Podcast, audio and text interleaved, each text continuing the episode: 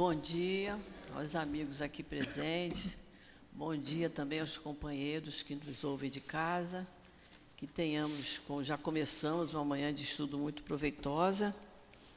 Nós hoje vamos dar continuidade aqui ao capítulo 11, Amar o próximo como a si mesmo, o item 12. Mas antes nós vamos ler, só para a abertura da nossa aula, uma resposta dada a Kardec, no Livro dos Espíritos, quando fala de egoísmo, a questão 913. Eu vou ler só um pedacinho. Kardec perguntou assim: Dentre os vícios, qual que se pode considerar radical? E os espíritos responderam: Temo-lo dito muitas vezes, o egoísmo. Aí lá, pelas tantas, ele diz assim: Quem quiser, desde esta vida, ir aproximando-se da perfeição moral, deve expurgar o seu coração de todo sentimento de egoísmo, visto ser o egoísmo incompatível com a justiça, o amor e a caridade. Ele, o egoísmo, neutraliza todas as outras qualidades. Então vamos fazer a nossa prece, quer fazer, Sandra? Sim. Senhor Jesus, mais uma vez estamos aqui reunidos em Seu nome para o estudo do seu Evangelho. Que hoje seja um domingo de muita paz, de muita tranquilidade e de muita compreensão. Que todos aqui presentes e os nossos ouvintes compreendam as Suas palavras, Senhor, e possam aplicá-las. Que Deus nos ilumine, que Deus nos abençoe. E agradecemos a espiritualidade dessa casa que sempre nos recebe de braços abertos, nos orientando e nos acalentando. Que assim seja, Jesus. Graças, Graças a Deus. E aí, esse pedacinho que nós lemos como abertura, é interessante que ele diz uhum. aqui, olha, é, o egoísmo neutraliza todas as outras qualidades. Quer dizer, a pessoa pode. Nós não somos só erro ou só defeito. Né? Nós temos qualidades também. Mas quando a gente está sendo egoísta, a gente enfraquece as nossas qualidades. O egoísmo prepondera, é isso que ele quis dizer. Então vamos lá. Item 12. Item 12 nós estamos estudando o egoísmo, semana passada, eu estava lá no estudo de Jesus e o item falou do item 11, o Newton falou do item 11, o egoísmo, que foi uma, uma mensagem de Emmanuel.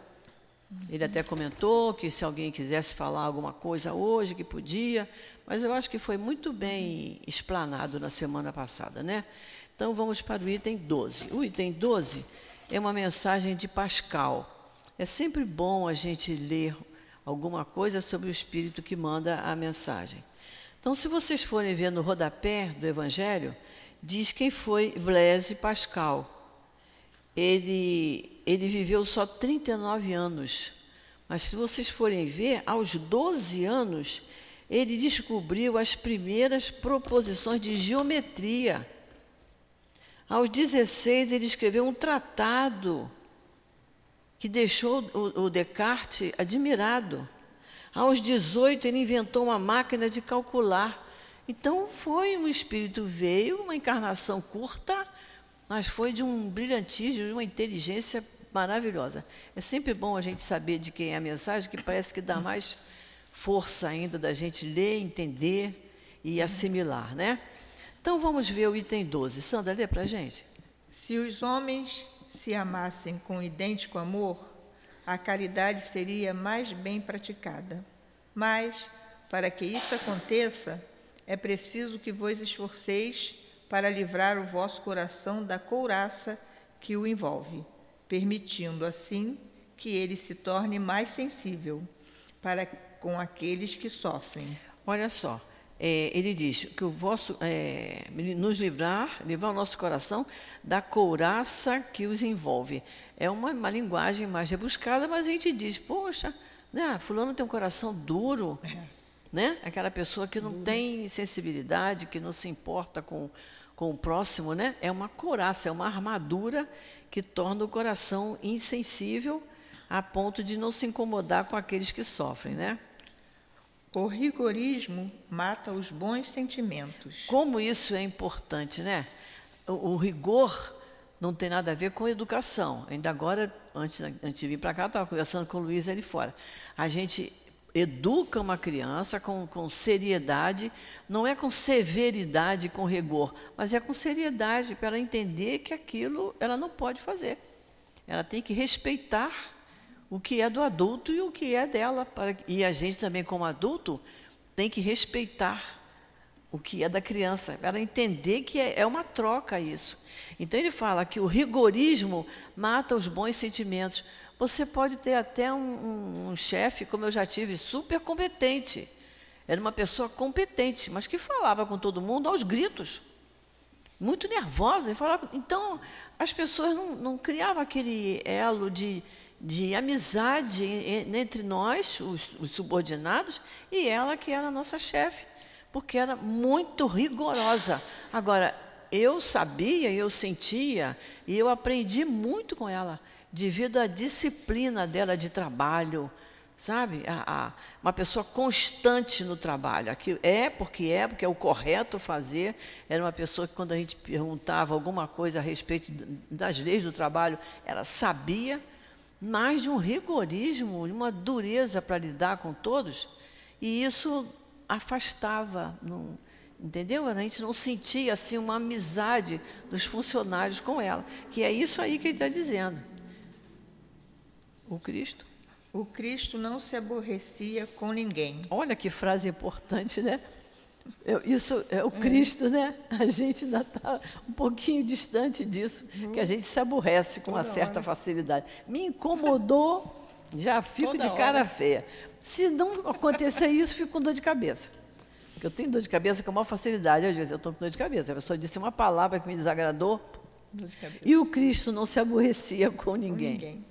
Aquele que se dirigisse a ele, quem quer que fosse, não era repelido. A mulher adúltera, o criminoso, todos eram socorridos. Jesus jamais temeu a sua reputação viesse a ser atingida. Olha que coisa, né? Então, quando ele falou com a mulher samaritana, ele foi criticado. Foi criticado quando falou com a mulher adúltera. Ele não estava preocupado com isso. Jesus jamais temeu que a sua reputação viesse a ser atingida. Isso me lembra um, um fato há muitos anos. É, entrou um, um, senhor lá na obra social, lá na Malé, na obra social do Leão Denis, e deu uma importância em dinheiro para ajudar a obra. E o altivo recebeu. Quando a pessoa foi embora, alguém falou assim: Você recebeu o dinheiro dele? Ele é bicheiro. Aí o altivo falou: Mas ele teve um ímpeto de ajudar. Eu não perguntei a ele qual era a profissão dele, a religião. Ele veio e disse: Eu gostaria de ajudar. O senhor aceita? A gente tinha que aceitar, né? Eram centenas e centenas de famílias que a casa ajudava. Então é isso que ele está dizendo aqui. Não, não, nem o altivo também não, não temeu ser criticado porque recebeu o dinheiro de uma pessoa que tinha um trabalho que não era útil, uhum. como a gente aprende no livro dos Espíritos, né? É. Ele trabalhava, ele devia achar que trabalhava muito, mas não é um trabalho útil. Mas quis ajudar, quem sabe se não foi o primeiro impulso da alma para fazer alguma coisa pelo próximo, não é? E foi bem acolhido, né?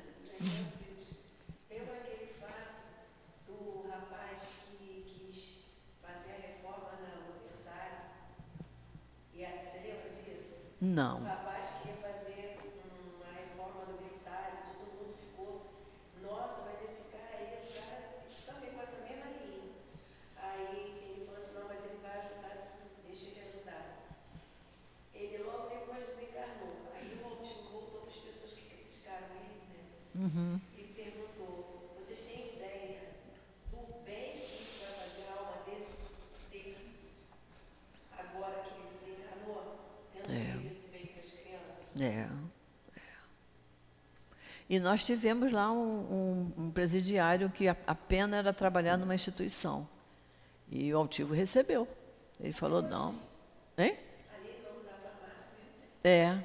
entendeu? Então é, é isso aí. Ele não, ele não temia ser criticado, nesse é, é, criticado por estar recebendo pessoas de má vida, não estava preocupado com isso. Ele dava a mão para ver se a pessoa, até naquele meio ali, ela se transformava, ela melhorava.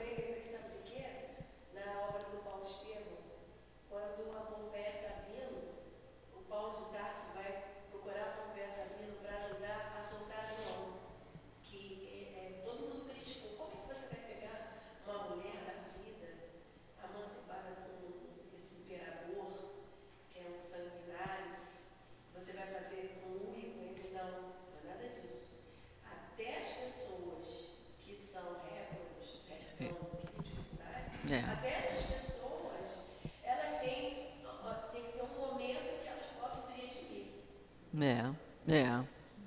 E aí depois que, que, que ela ajudou a soltar João. E aí depois que voltou para Pedro, né, ele, ela, é, ele falou, tem ideia de quanto tempo levaria para a gente formar uma outra pessoa para fazer o trabalho que João vai fazer em Éfeso? É, é, é a inteligência.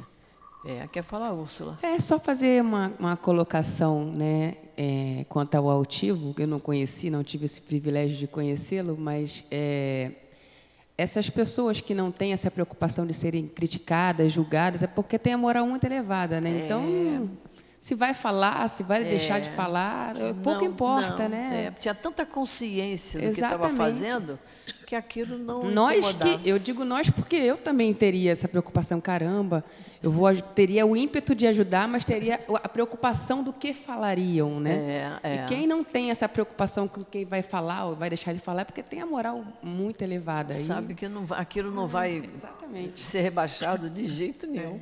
perfeito isso aí vamos lá Santo. quando pois o tomareis como modelo de todas as vossas ações. Se a caridade reinasse na terra, o, me, o mal não teria mais poder, fugiria envergonhado e se esconderia porque se sentiria deslocado em toda parte, e então o mal desapareceria. Ficai bem certos disso. Olha que coisa interessante, né? A doutrina espírita é. também é cultura. Quem confunde mal com U e mal com L, está muito bem explanado, aqui, né? Aqui. Porque ele está dizendo aqui, olha, é, se a caridade reinasse na Terra, o mal, o homem mau, contrário do bom, não teria mais poder, fugiria envergonhado e se esconderia, porque se sentiria deslocado em toda parte. Então, o mal, que é o contrário do bem, o mal desapareceria Ficai bem certos disso. Coisa boa isso, né? Lembrando da pergunta 932 do Livro dos Espíritos, uhum. quando os Espíritos dizem que quando o bem quiser, ele vai a, a passar os maus. Né? Porque os maus, eles são perseverantes. É. Eles não desistem. E o bem é tímido, né? É o bom, né? É, é o bom é tímido. É isso mesmo. É. Vamos lá, começar. Começai dando exemplo. Sede caridosos para com todos, indistintivamente. Esforçai-vos para não dar atenção àquele que vos olham com desdém e deixai a Deus o encargo de toda a justiça, porquanto no seu, no seu reino a cada dia ele separa o joio do grão do trigo. Então, vocês também têm aí, que é o quesito 94, o que, que era o joio, né? O joio é uma, uma, uma erva daninha que nasce em volta do trigo e ele é chegando a atingir uma, uma altura de 80 centímetros é, e tem um princípio tóxico. Então ele diz: a expressão separar o joio do trigo significa retirar as coisas daninhas, ruins, que surgem entre as boas que prejudicam. Então a gente fala de separar o joio do trigo, é porque o joio era uma erva que, tóxica que prejudicava. Interessante a gente saber, né? É. Vamos lá. O egoísmo é a negação da caridade. Ora, sem a caridade não há tranquilidade para a sociedade. E digo mais: não há segurança. Com o egoísmo e o orgulho, que andam de mãos dadas, sempre haverá uma corrida favorável ao mais esperto uma luta de interesses em que mais- as mais santas afeições são caladas, Calcadas. calcadas sobre os pés, em que nem mesmo os sagrados laços da família são respeitados. Sem a caridade não há tranquilidade para a sociedade, não há segurança. Quando a gente vê um dinheiro desviado, em vez de ir para a educação, de ir para a saúde, ele vai para o bolso de quem está tomando conta daquele departamento, gera isso, gera pobreza, gera miséria, né? gera a- o, o desgosto de, de estar mal de vida, de estar passando fome, de ver seus filhos passando fome. E aí acontece a insegurança. Muitas das vezes o- os assaltos acontecem porque a pessoa realmente está com fome. Aí ela vê uma pessoa no carro confortavelmente, ela não entende essa situação e ela vai ali e agride e toma o dinheiro. Então, o que ele está dizendo aqui? Não, é, sem, é com, com egoísmo, que é a negação da caridade, acontece isso. Não vai haver tranquilidade para a sociedade que é o que nós estamos sentindo. É? A gente sente que há muitos anos atrás a gente andava na rua à noite tranquilamente. Você deixou de andar. Há 20 anos atrás, muitas vezes, eu, marido, os filhos, a gente ia para um quiosque da praia comer um aipinzinho frito com um refrigerante, a gente não vai mais. Porque não tem mais condição de fazer isso. Acabou a segurança.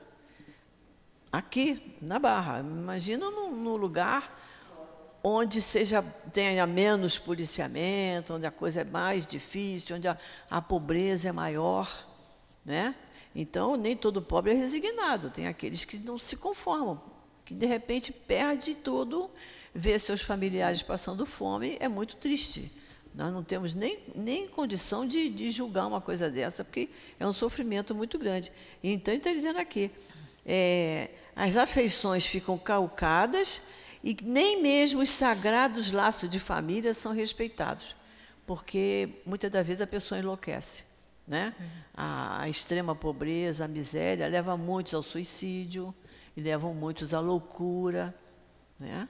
E quando a pessoa comete o, o suicídio, ela esqueceu que ela tem família e que vai sofrer muito com aquele ato. né? É um momento de egoísmo. Ele pensou nele, estou sofrendo muito, não aguento mais, vou embora. E como é que fica a família? Como é que fica pai, mãe, filhos, né? É isso aí.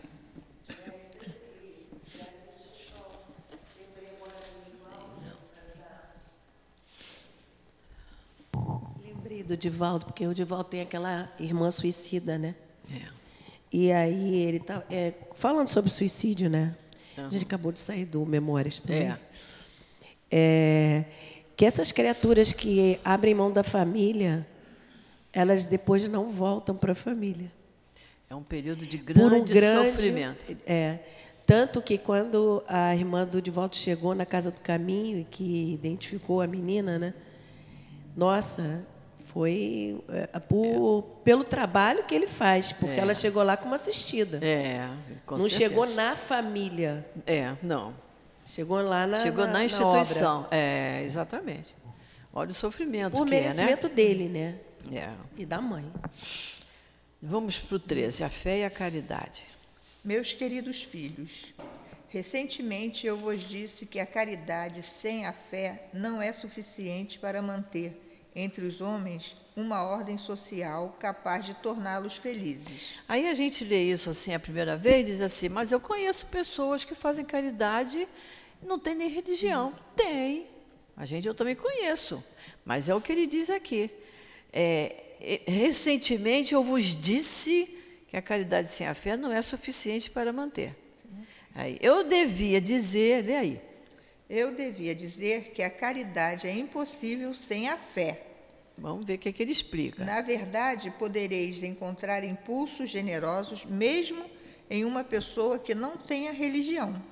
Mas essa caridade austera, que só exerce pela abnegação, pelo sacrifício constante de todo interesse egoísta, somente a fé poderá inspirá-la, porque é ela quem nos faz carregar a cruz desta vida com coragem e perseverança. Então vamos ver. Ele diz aqui: eu devia dizer que a caridade é impossível sem a fé. Não é que seja impossível, ela só não é perseverante. Aí nós vamos dar um exemplo.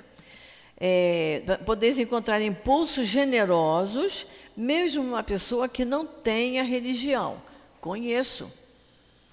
Tivemos um vizinho, morava na Tijuca, numa rua de muito movimento, e ele dizia assim: numa manhã fria, eu acabo de tomar meu café quente, com leite, meu pão com manteiga. Chego na janela, eu vejo uma pessoa debaixo da marquise, eu tenho que descer lá e levar.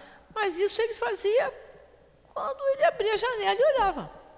Um dia que tivesse que sair mais cedo, ele estava ocupado, não tinha. É diferente de quando a gente cria um compromisso. Né? O Newton aqui na casa se comprometeu de ajudar a 300, 400 famílias. Isso é um compromisso. A pessoa vem sabendo que no sábado tem café da manhã, tem almoço, vai ter a cesta básica, vai ter o dentista ali tratando, vai ter o médico, vai ter remédio. Então, eu, o, o Newton não pode deixar faltar nada. De vez em quando, eles mandam uma relaçãozinha para a gente o que está faltando aquela semana. Porque não pode deixar faltar, porque ele se comprometeu. Aquela pessoa que, ao abrir a janela, viu alguém com frio, com fome, foi lá e levou um café com leite, fez isso uma segunda-feira, depois fez no sábado, na outra semana fez na quinta. Não é um compromisso. E a fé, principalmente a nossa fé dentro da nossa religião, nos compromete. Né? A gente se compromete. A gente diz: olha só, me comprometi com o Nilton de estar lá todo sábado aqui, 8 horas da manhã. Eu tenho que estar. A não ser que eu tenha um motivo sério. E, e tive, né? Em janeiro, me operei e não pude vir. Aí é diferente. Você teve uma coisa que te impossibilitou de vir. Mas eu não venho porque está chovendo. Eu não venho porque está muito frio, porque está muito calor, porque eu vou receber uma visita. Hoje é dia dos pais, eu estou aqui. Falei, gente, tem almoço? Não. almoço? Não tem. Vai ter um cafezinho às 5 horas da tarde. Então, porque eu acho que eu, a gente tem que cuidar do espírito, né? O marido entende perfeitamente que é dia dos pais e ele, antigamente, quando não tinha, quando eu não tinha, porque eu era do Leon Denis, quando eu não tinha compromisso aos domingos, tinha almoço lá em casa, mas aí eu podia ficar em pé, cozinhando, agora não posso mais. Mas, mas se tivesse um estudo naquele domingo, eu dizia, olha, não vou poder. No domingo eu estou comprometida. Então é isso que a doutrina faz, é isso que a fé faz. A gente se compromete com o próximo. Se eu prometi para o Newton que eu estaria aqui todo sábado de manhã ou todo domingo de manhã, eu me comprometi, eu tenho que estar. Eu tenho que estar. Não é isso? Isso é que é o correto. É uma questão moral, é uma questão de valores, é uma questão de princípios, é uma questão de educação, não é? Então a gente, eu comecei usando meus valores, minha educação. Quando você entra para essa doutrina aqui, você tem lá o capítulo 17, item 7, que é dever, você quando lê aquilo ali, você tem que fazer uma análise. Estou cumprindo com o meu dever? Estou fazendo a coisa certa? Então é isso que é isso que ele está dizendo aqui. Então essa caridade austera, quer dizer, essa certa, que não pode falhar, que só se exerce pela abnegação. O que, que é abnegação, Guilherme? Abnegação é Hã? Vem depois do dever. Vem depois do dever. E é o quê? É você abrir mão de você, né? não colocar à frente a sua personalidade e pensar no próximo. É o amor ao próximo, né? Pelo sacrifício constante de todo interesse egoísta. Ou seja, eu não tenho que pensar em mim primeiro. Somente a fé pode inspirá-la porque ela que nos faz carregar a cruz dessa vida com coragem e perseverança. Porque a fé nos dá esperança, nos dá uma consolação. Eu posso estar sentindo uma dor muito grande, mas eu tenho fé que aquilo vai acontecer e acontece. É só a gente pedir com, com, com muita fé, com muito, com muito amor a Deus, a Jesus, e a resposta vem. Às vezes não vem imediato, porque a gente tem que ter um tempinho para pensar, né? Então, ó, primeiro você, é igual que a gente botar uma criança de castigo. É. Cadeirinha de pensar. Né? Depois a gente vai lá e vai tirar do castigo, vai conversar. É mais ou menos assim a gente com Deus, nosso relacionamento com o Pai também, né? Então vamos lá. Sim, meus filhos, É inútil que o homem, desejoso de prazeres, queira se iludir quanto ao seu destino na terra, afirmando que lhe é permitido ocupar-se apenas da sua felicidade. É aquele que vive o presente, né? Peraí, eu sou jovem, sou cheio de saúde, não tem nada que me prenda. Por que, que eu vou domingo de manhã à missa, o culto na igreja, a casa espírita? Não vou. Eu vou aproveitar. E é isso que está falando aqui, né? Ele acha que isso é permitido a ele. É certo que Deus nos cria para sermos felizes na eternidade. Na eternidade. Não está dizendo agora, principalmente nós que estamos num planeta de provas e expiações. É na eternidade. Portanto, a vida terrestre deve servir unicamente para o nosso aperfeiçoamento moral, que se conquista mais facilmente com a ajuda dos órgãos físicos e do mundo material. Então, a, a, a vida terrestre, a gente como encarnado, que se conquista com a ajuda dos órgãos físicos, é eu saber usar o meu olhar, né? Que tem gente que usa o olhar para ter o quê? Para ter olho grande, para invejar, né? Puxa, por que, que ela trocou de carro e eu não troquei? Por que, que ela tem uma televisão daquele tamanho e eu não tenho? Ó, tá usando mal o olhar, né? É, a, a língua, a boca, ter cuidado com o que fala, ter cuidado com o que ouve, saber filtrar. Nem tudo que a gente ouve pode botar em prática também. Ele falou, vou fazer também. Isso aí é, é Maria vai com as outras, né? Não é isso? Os órgãos. de- E o mundo material, por quê? É o mundo das tentações que estão nos rodeando. Quando a gente for embora para casa agora, a praia está cheia. Estão errados? Não, estão no tempo deles. Cada um no seu tempo. Se cada um cuidar de si, do seu aprimoramento moral, já é uma grande coisa. Eu não tenho que julgar quem está lá na praia, eu não tenho que julgar quem de tarde vai para o futebol. É de cada um, cada um vai ter o seu momento. Certo? Então é isso que ele está dizendo aqui. E a gente, para conquistar valores reais, verdadeiros, conscientes, eu preciso dos meus órgãos físicos para eu aprender a lidar com eles da melhor forma. Eu saber que o álcool me faz mal, vou estragar meu aparelho digestivo. Eu saber que o fumo me faz mal. É proibido? A doutrina espírita não proíbe nada, mas te dá uma consciência. Será que é, é bom fumar? Será que é bom beber? Então temos que ter um cuidado. E o mundo material que nos cerca, cheio de, de tentações, né? Cheio de shoppings, oferecendo mil coisas, né? uma porção de É, tem shows acontecendo. tentação. A televisão está sempre anunciando uma porção de shows. Mas se na hora do show tem uma reunião que a gente tem que estar aqui, nós temos que pensar nisso. Eu posso ir no show no outro dia, no outro horário. Mas naquele momento eu tenho que estar aqui, porque eu me comprometi. O dever é um compromisso. Né? Eu tenho compromisso com a minha casa religiosa, eu tenho compromisso com a minha família, eu tenho compromisso com o meu trabalho remunerado. São vários compromissos. Estou pegando esse pedacinho que fala facilmente com a ajuda dos órgãos físicos, aí eu lembrei, né? Normalmente a gente lembra da questão do, dos vícios é, das drogas, do álcool, né? É. A gente tem também dos vícios morais, porque quando fala em jejum, quando Jesus falou em jejum, né? É. Que era necessário jejum e muita oração É. para doutrinar determinados espíritos. A gente lembra sempre dessa questão de uma maneira ainda superficial. É. Por que, que eu estou dizendo isso? Porque a gente sabe que a ligação do espírito com o corpo físico vem através dos centros de força, dos plexos. Então tem que haver uma transição dessas energias de uma fluida, É. tranquila. E até a alimentação, isso eu estou aprendendo, estou fazendo até um curso sobre isso. A alimentação da gente, existem alimentos que combinam e alimentos que não combinam. E produzem uma energia íntima e vai te ajudar na limpeza dessa transição dessas energias do espírito para o corpo físico. É. E isso, isso de forma sutil. Porque a gente- quando a gente fala de droga é porque está estragando, tá? Está sendo assim, é, violento. Mas essa limpeza que a gente. é, eu estou precisando fazer, então estou fazendo, né? Essa limpeza para sutilizar, para poder estar numa melhor sintonia com o plano espiritual. As pessoas acham que é açúcar, que farinha branca, que carne, que esse negócio é tudo bobagem. Não é. Agora, é como você falou, cada um no seu momento. No seu momento. E a gente respeita. Porque se tiver consequência, é para cada um. Fala, Luiz. E Gracilde, você falou de, de compromisso, né? Uhum. E o principal compromisso, nós nos esquecemos, que é conosco mesmo. Conosco mesmo. Né?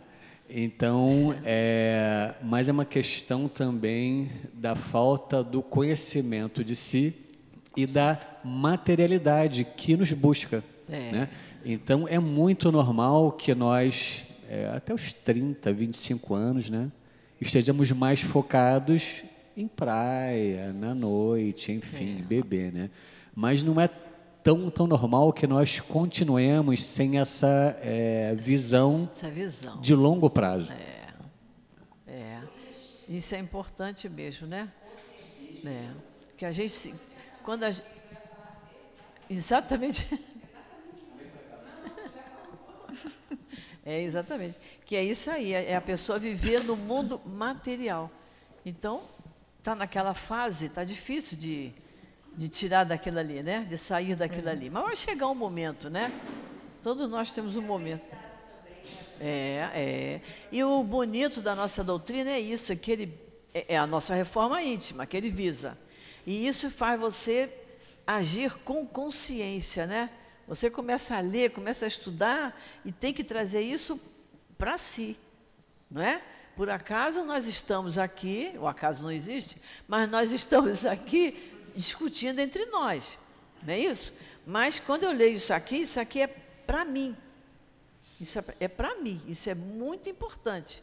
Que eu entenda que isso é para mim, que o mundo material não, não pode me, me, me tirar do, do, do eixo correto, né? que eu tenho que saber usar meus órgãos físicos, já que eu os tenho e estão funcionando. E quantos já nascem com um ou dois sentidos, órgãos sem funcionar, né? Então eu tenho que, tenho que valorizar. Pode falar. Há uma distância enorme entre o Cristo ser o modelo da doutrina e, e, a autoridade dele ser o modelo em mim. A autoridade moral dele, né? É. é. Isso é muito, isso é, é, é importantíssimo mesmo. Então vamos lá, sem considerar. Sem considerar as vicissitudes comuns da vida, a diversidade de vossos gostos, das tendências e das necessidades, são também um meio de vos aperfeiçoardes, exercitando-vos na caridade, porquanto só à custa de concessões e de sacrifícios mútuos podereis manter a harmonia entre os elementos tão diferentes sem considerar as vicissitudes comuns da vida, que a nossa vida é assim, né? Uhum. Essa semana mesmo, nós estávamos em casa, tranquilamente, lanchando, toca o telefone. Pronto. Vocês têm que fazer isso, aquilo, aquilo, outro. de uma maneira que a gente não podia dizer não. Aí eu falei, caramba, a gente estava numa tranquilidade, de repente o coração está batendo aqui. Não é? é? É, a vida, são, as, são as intemperanças, são a, as, as notícias boas, ruins, as coisas boas que acontecem, e de repente vem uma, uma notícia que. São esses sobe e desce da nossa vida, né? Nós temos ainda a diversidade dos gostos.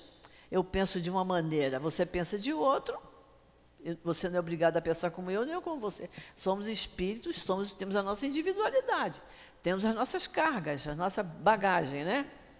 As nossas tendências, que já vêm de outro, outras vidas, né? E das necessidades. Tudo isso é um meio da gente se aperfeiçoar se a gente pensar nisso. Não é isso, Guilherme, que a gente fala? Essa doutrina faz você pensar nisso. Por que, que eu gosto disso?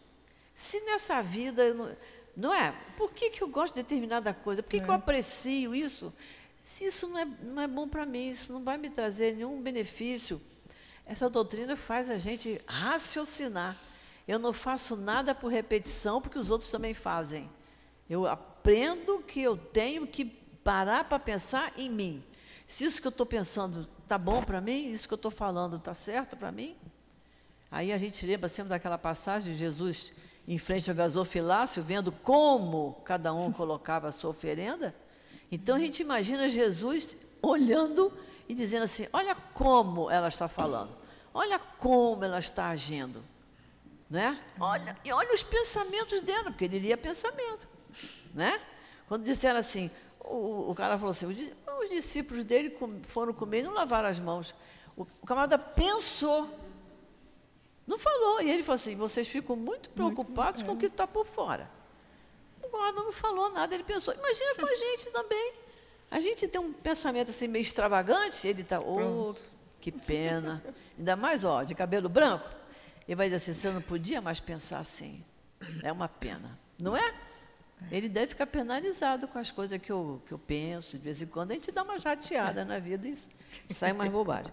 Então é isso que ele está falando aqui. São poderosos meios de nos aperfeiçoarmos porque estamos exercitando todas as nossas tendências, né? as nossas vontades, estamos a nos analisando, que é importantíssimo a gente aprender a se analisar para poder se conhecer, como está lá na questão 919, Livro dos Espíritos, para aprender a se conhecer até para enxergar os erros que tem. Porque enquanto a gente não soubesse analisar e não soubesse se conhecer, eu não sou vaidosa, não sou orgulhosa, não sou egoísta, não sou invejosa, não sou nada disso. Ah, beleza. Quase, quase perfeita. E é preciso ficar claro para vocês que a base de memória que nos constitui, fruto dessa vida e de outras vidas, não constitui a verdade, pois senão não estaríamos aqui encarnados. Não, nessa- nesse mundo. É, é, exatamente. Então a gente não pode, a gente não pode, é, ou melhor, não devemos né, ter como, como referência as nossas experiências passadas, porque certamente 90% delas não, não vem da, da base da autoridade moral do Cristo. É, exatamente. E a gente vai, lembrando do passado, dizendo, graças a Deus que eu não faço, não agiria mais hoje como eu agia há 30, 40, 50 anos atrás. Né? É isso é que é o bom, a gente sentir que já não agiria mais daquela maneira. Então vamos lá. Tendes razão. Entretanto, afirmando que a felicidade está destinada ao homem da terra. Se vós a procurardes no bem e não nos prazeres materiais. A história da cristandade fala de mártires que foram com alegria para o suplício. A gente lembra, nós estudamos isso no início desse capítulo, acho que no item 2 ou 3, né? Que os mártires iam para o suplício de cabeça erguida, por causa da fé, do amor que eles tinham pelo Cristo, né? Atualmente, na vossa sociedade, não é preciso o holocausto do martírio, nem o sacrifício da vida para ser cristão, mas a única é simplesmente o sacrifício do vosso egoísmo, do vosso orgulho e da vossa vaidade. Olha, eu para dizer eu sou cristã, tem um peso, um Tem. peso enorme, não é? Não é só porque eu acredito que o Cristo existiu, não, olha só. O sacrifício do meu egoísmo, que a gente diz assim, eu não sou mais egoísta, não sou. Mas se o, eu não tenho mais neto pequenininho, nem filho pequeno. Mas quando a gente tem filho pequeno é assim, né? A gente fica doido para alguém se lembrar dele, para servir, É. para né? Então a gente né, tem um pouquinho de egoísmo. Orgulho, eu acho que a gente já está bem mais livre disso do que do egoísmo. Não é? A gente já está bem mais livre. Eu, eu sinto isso nos nossos relacionamentos. Eu não vejo a pessoa dizer, tem um orgulho. Às vezes a pessoa usa a palavra orgulho erradamente.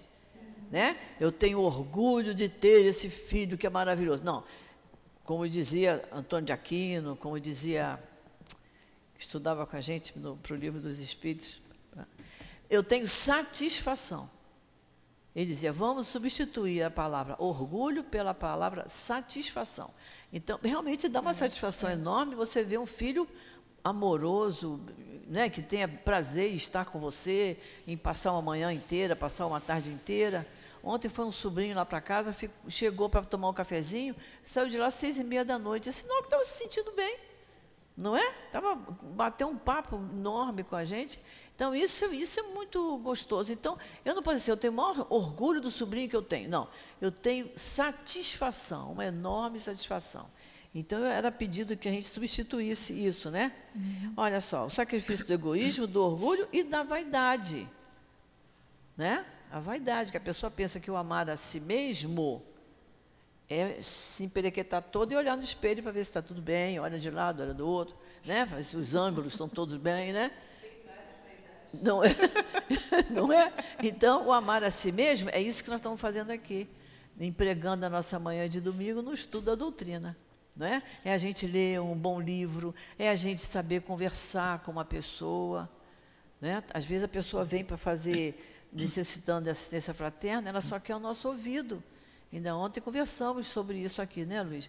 A pessoa quer só o nosso ouvido, ela, ela não tem ninguém que a escute. Então é isso que você faz. Quando você está fazendo isso, você está amando o seu próximo, está amando a si mesmo. Que às vezes as pessoas te contam uma coisa que também te toca.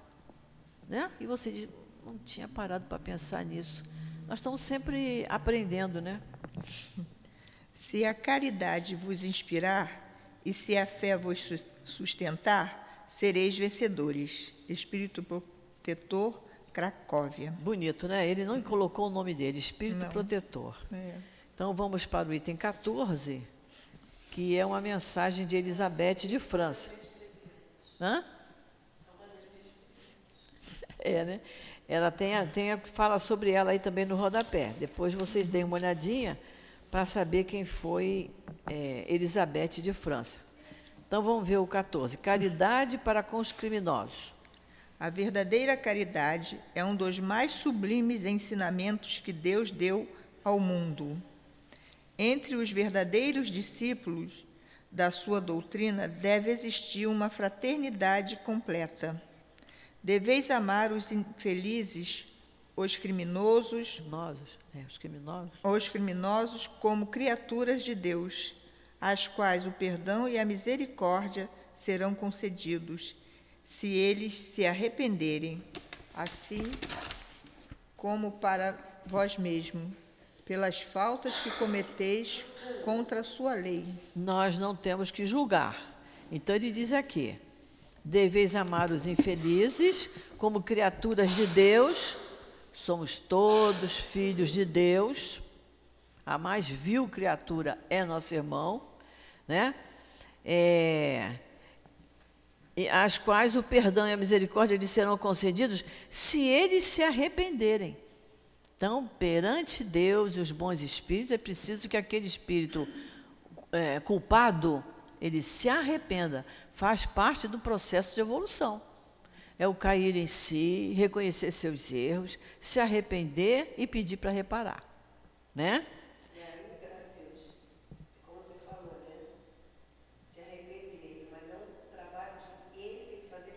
É ele. É ele. Se ele não se arrepender, ele fica estacionário lá. Ele fica.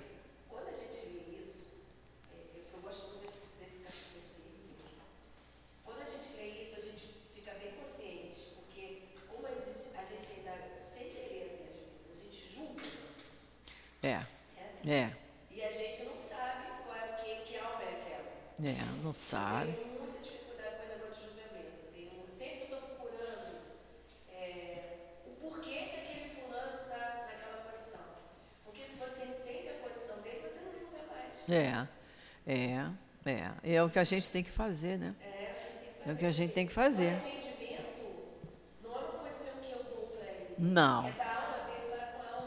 mesmo. Tem que, ser, tem que partir dele. Arrependimento é uma atitude dele.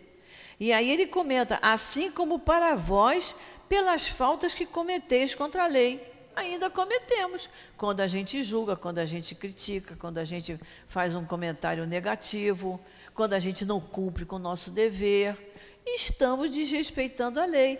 Então, da mesma maneira, é como no Pai Nosso, perdoai as nossas ofensas, assim como nós perdoamos os nossos ofensores, na mesma medida. É na mesma medida. Está mostrando aqui, olha, você não pode fazer isso porque você também precisa, você precisa do perdão de Deus, porque você, quando você contraria a lei.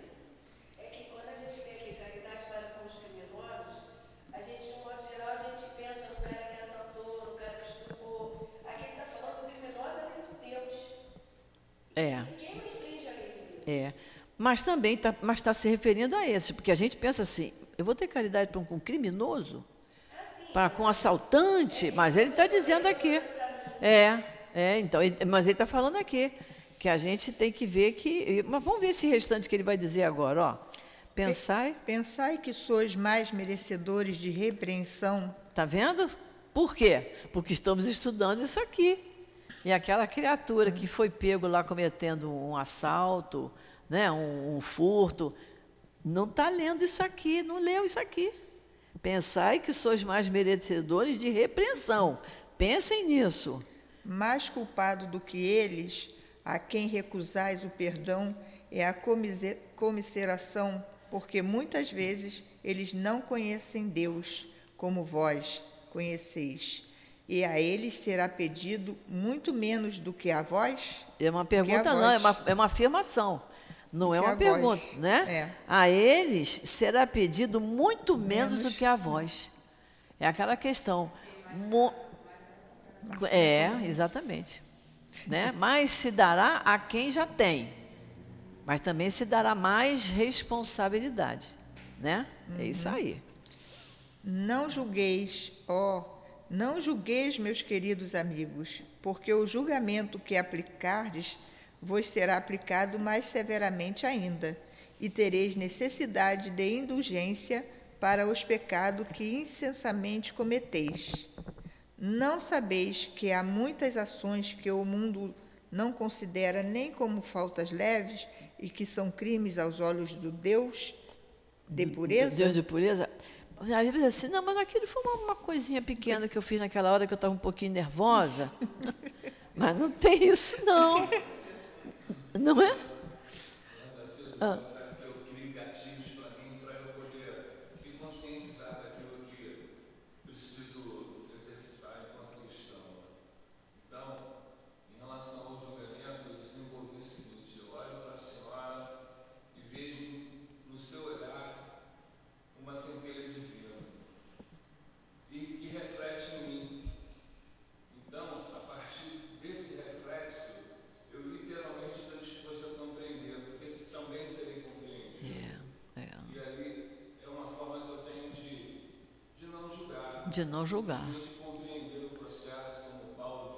suas cartas, repetidamente, entendeu? É.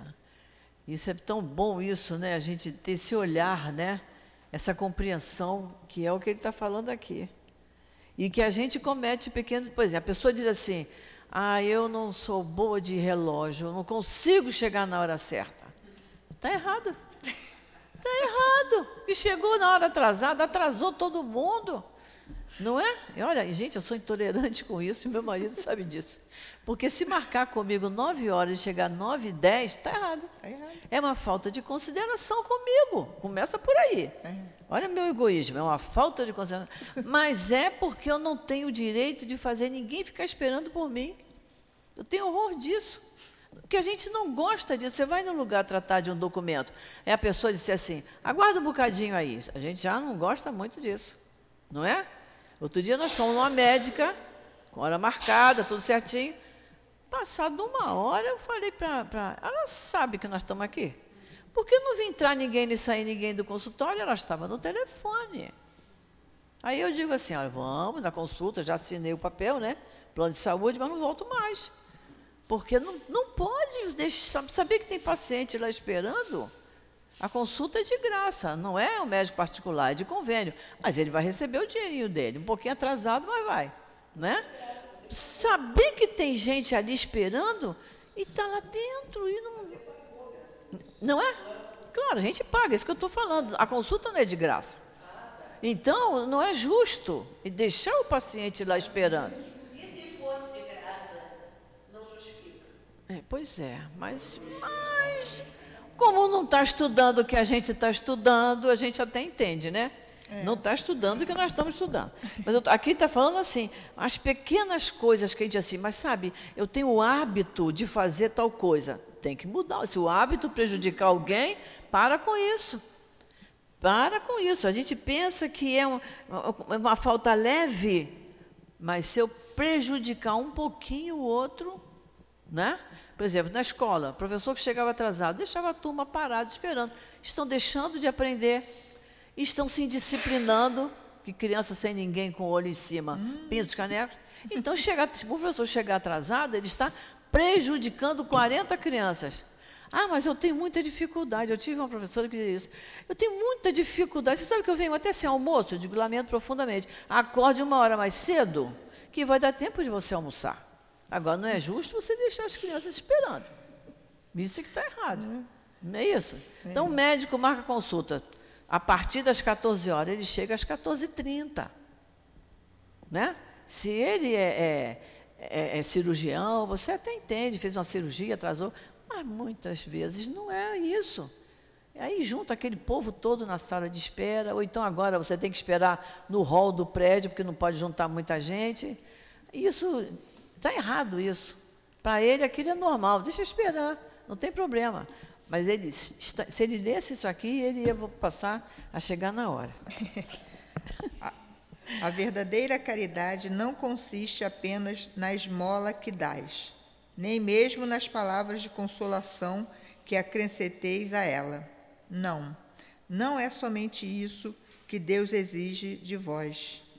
A caridade sublime, ensinada por Jesus, consiste também na benevolência concedida sempre e em todas as coisas para o vosso próximo. Podeis ainda exercer essa sublime virtude com muitas pessoas que não necessitam de esmolas e que as palavras de amor, de consolação e de encorajamento conduzirão ao Senhor. É, quando, fala, quando se fala em caridade, não é, tem a caridade moral e a caridade material, né? Caridade material, ele está pedindo aqui que seja feita pelo menos com benevolência. Né? Não é como. Eu conheci uma pessoa que, que dava e dizia assim: que Deus te favoreça. Só isso, dizia aquilo assim decoradamente, entendeu?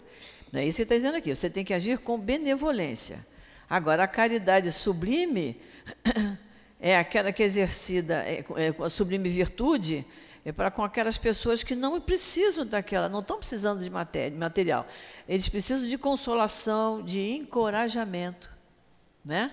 Que é o que a casa espírita muitas vezes faz. Né?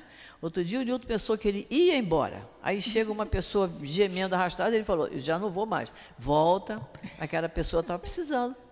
Pode falar, Luiz. Gracilde, nesse, nesse parágrafo a gente fala muito da caridade material, né? É. Eu, eu acredito muito que a grande caridade que a gente pode praticar para com o próximo, seja ele qual for, é a paciência, né? A paciência. Porque quando a gente se esmera em Jesus, olha a paciência de Jesus. É. Com, com Pedro e é. com todos aqueles que foram os próprios algozes dele, algozes né? dele. Que paciência. É. é. Né? E, e, sabendo que ia fazer, ainda ia repetir. Não é? é, é isso mesmo. É a paciência. Vamos lá. Ainda, ainda vos... vos digo que estão próximos os tempos em que a grande fraternidade reinará sobre a terra os homens serão regidos pela lei do Cristo, que será o freio e a esperança e conduzirá as almas para as moradas bem-aventuradas. O freio e a esperança, né? É, eu já vi muito, muita mãe dizer que bota o filho na evangelização porque aquele é um freio. É, né? E eu conheci uma pessoa que dizia assim: ah, não era evangel... era o catecismo. O catecismo para o meu filho só tem validade para um dia. O filho só ficava bonzinho naquele, dia. dia. No dia seguinte voltava tudo de novo. Tinha validade o, o catecismo. Mas é isso aí. Mas para nós é um freio e é um motivo de esperança, né? E conduzirá as almas para as moradas bem-aventuradas. Vamos lá. Posso falar?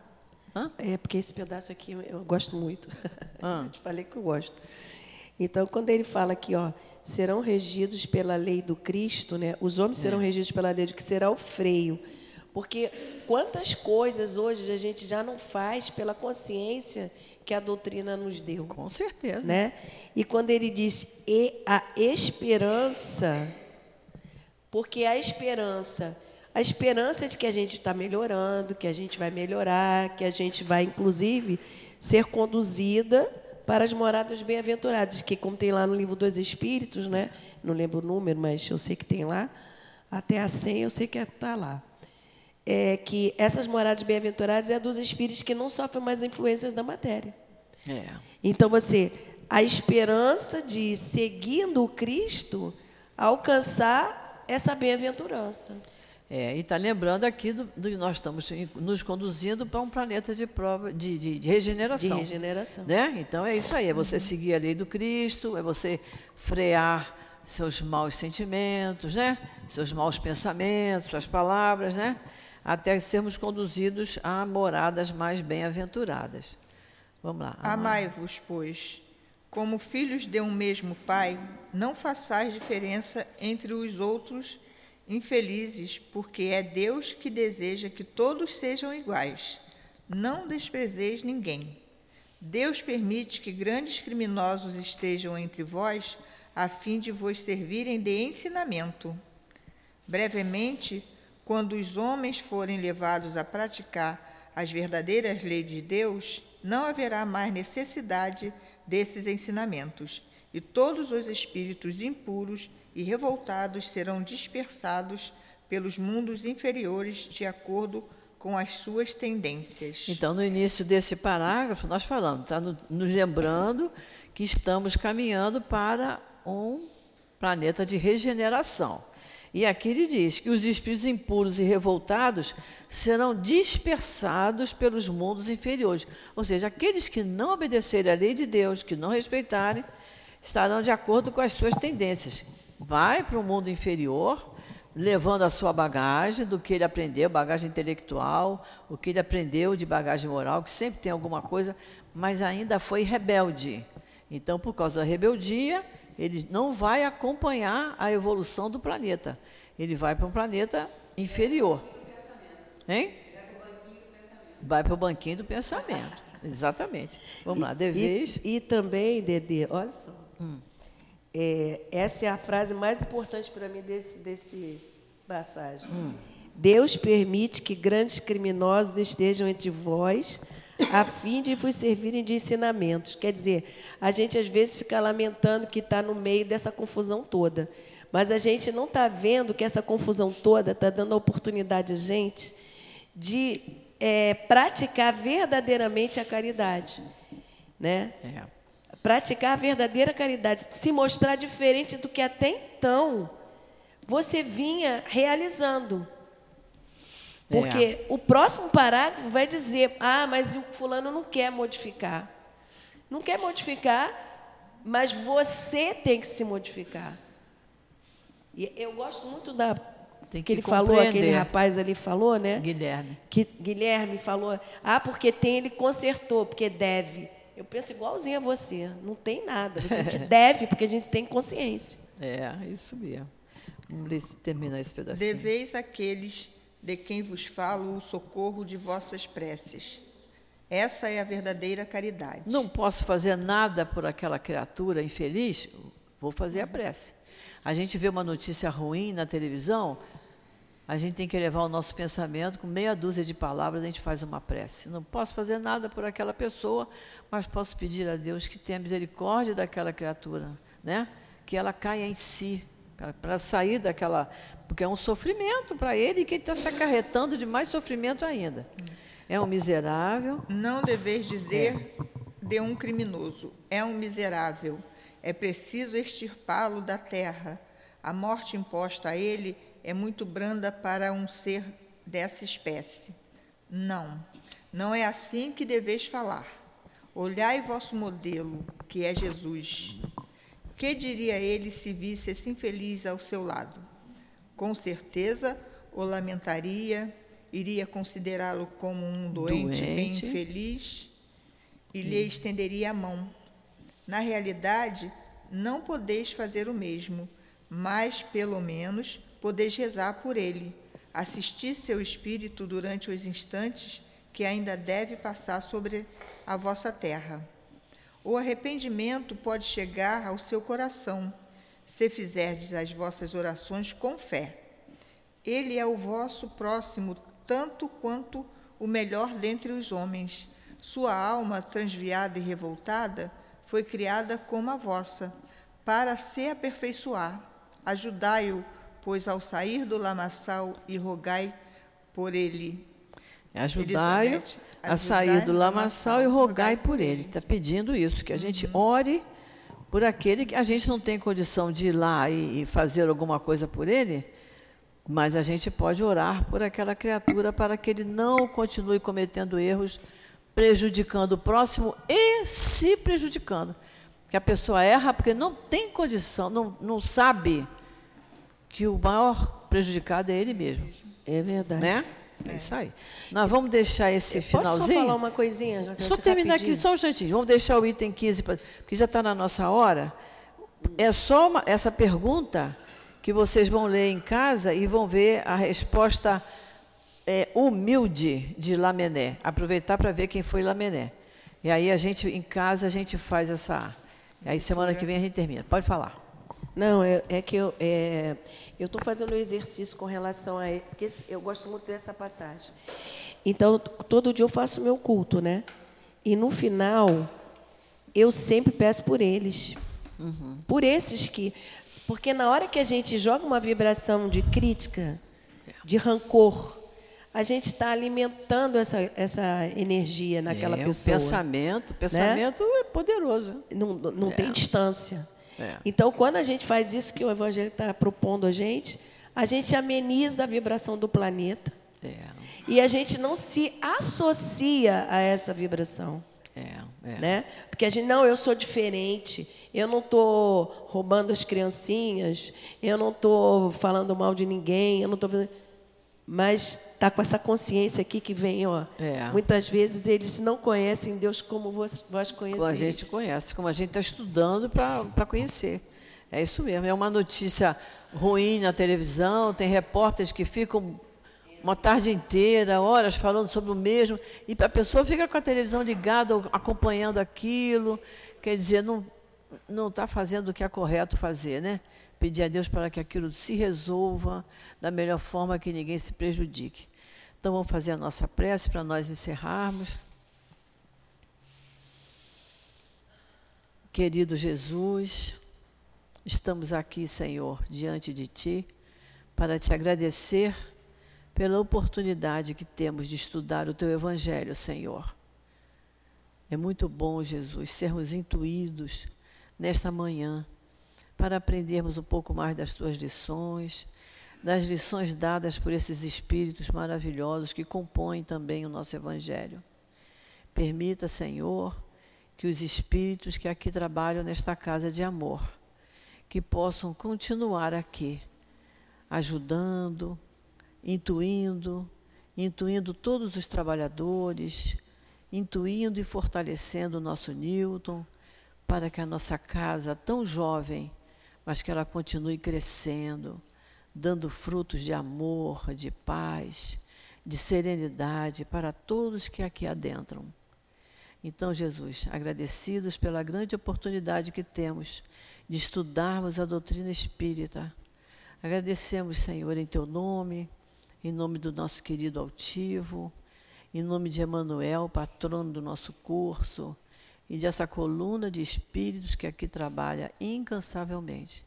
E em nome de Deus, nosso Pai, pedimos permissão para encerrarmos o nosso estudo da manhã de hoje. Fica conosco, Senhor nos amparando, nos prote- protegendo, fortalecendo o nosso espírito, porque nós estamos sempre, sempre precisando muito de Ti. Graças a Deus.